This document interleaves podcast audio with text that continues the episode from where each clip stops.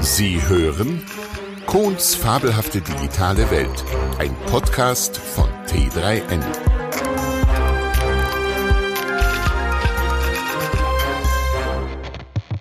Unsere Zukunft ist digital, unsere Zukunft ist rosig oder ob sich die Erfinder des Telefons das in ihren kühnsten Träumen hätten vorstellen können?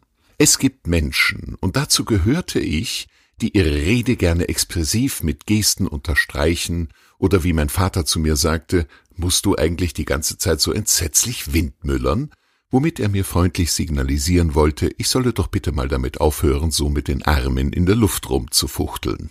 Auf denselben Umstand hebt ein entzückender kleiner, inzwischen allerdings schon etwas rüstiger Witz ab.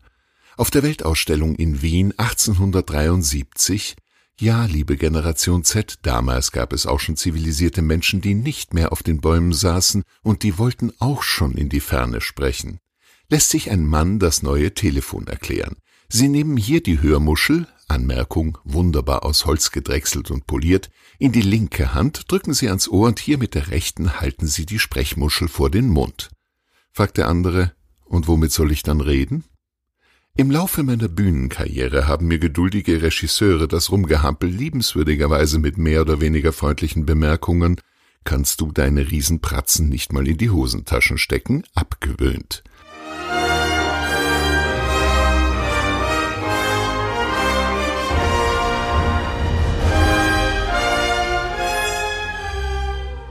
Trotzdem blieb die Telefonkommunikation immer eine etwas holprige und eingeschränkte Sache, die Mimik fehlte deutlich dem Gespräch und die Interpretation rein aus dem Klang der Worte führte gern zu Missverständnissen, am roten Telefon zwischen Moskau und Washington manchmal zu recht dramatischen. Und das nicht nur bei Sketch History.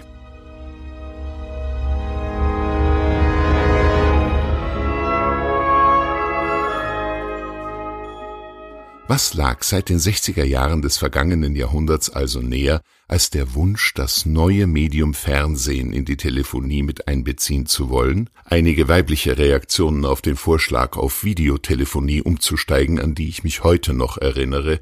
Bist du wahnsinnig? Dann bin ich noch nicht frisiert und geschminkt, wenn du anrufst, und dann siehst du mich so? Das kommt doch überhaupt nicht in Frage. Oder das hättest du wohl gerne, anzurufen, wenn ich gerade aus der Dusche steige. Sie sehen, ein signifikanter Teil der Bevölkerung dachte damals ganz anders und sprach diesem neuen Medium wenig Zukunftschancen zu. Davon völlig unbeeindruckt schritt die technische Entwicklung immer weiter voran und heute führen wir, Corona sei Dank, Unterricht, Besprechungen, persönliche Gespräche wie selbstverständlich über das Videotelefon oder wie sie in Neusprech heißen, Zoom, WhatsApp, Skype und alle anderen Konsorten. Ist es nicht schön, Endlich wird unser Gestikulieren, Vorsicht die Kaffeetasse, und unsere Mimik, nein, Sie müssen sich jetzt nicht für die Augsburger Puppenkiste qualifizieren, gesehen und kommt rüber. Erinnern Sie sich noch, wie bescheuert das aussah, wenn Leute auf der Straße mit einer Hand das Handy am Ohr hielten und mit der anderen offenbar unsichtbare Wiener Philharmoniker dirigierten? Endlich ist das vorbei. Endlich werden wir gesehen. Endlich werden wir optisch auch wahrgenommen.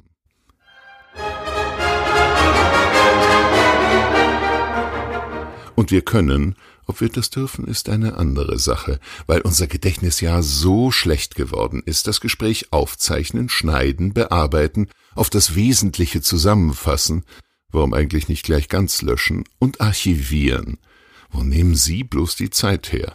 Apropos, gerade eben konnten wir aus den gängigen Medien erfahren, dass es bei den obgenannten Verdächtigen gravierende Sicherheitsmängel und Bedenken gibt, dass die ganzen Kommunikationen nicht abhörsicher sind und jederzeit von dritter Stelle mitgeschnitten werden können. Und richterliche Beschlüsse, das ist ja sowas von 80er. Datenschutzgesetze, ja wer hat sich denn den Unsinn ausgedacht? Nicht, dass ich glaube, dass ihr und mein Geschwätz für irgendjemand Dritten wichtig wäre, aber weiß man's? Nach allem, was sich in den letzten Monaten für uns geändert hat, habe ich den Eindruck, unsere Gesellschaft ist auf die Konsequenzen dieser Änderungen nicht genügend vorbereitet.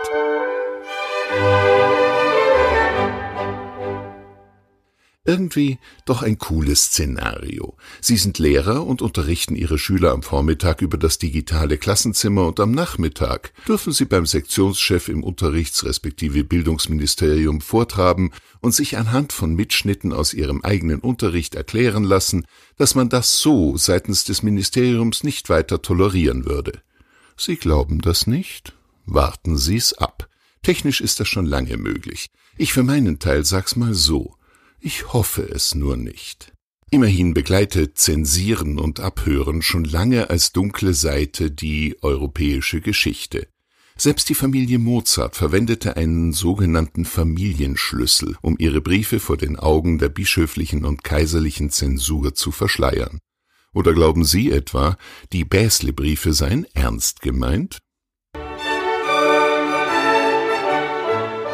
Warum sollte das heute anders sein? Erinnern Sie sich vielleicht zufällig noch an diesen fabelhaften Film Der Dialog, Originaltitel The Conversation von Francis Ford Coppola mit Gene Hackman in der Hauptrolle? Nein? Sie kennen ihn nicht? Tja, vielleicht sollten Sie das mal ändern. Facebook, WhatsApp und Co. sind, wie wir ja wissen, in Sachen Abhören, Manipulation und Indiskretion auch keine Unschuldslämmer mehr, auch wenn uns das gerne suggeriert werden möchte. Auf jeden Fall, ich habe mir seither angewöhnt, nur noch gut gekleidet und gekämmt vor dem Laptop zu sitzen, das Kameraauge zu verdecken, auch wenn man da trotzdem mit dem Infrarotspektrum hindurchfilmen kann, und nur noch Dinge zu sagen und zu schreiben, die hoffentlich noch unverfänglich sind und die im Zweifelsfall nicht gegen mich verwendet werden können. Und ja, ich glaube ganz fest daran, dass unsere digitale Zukunft schön sein wird.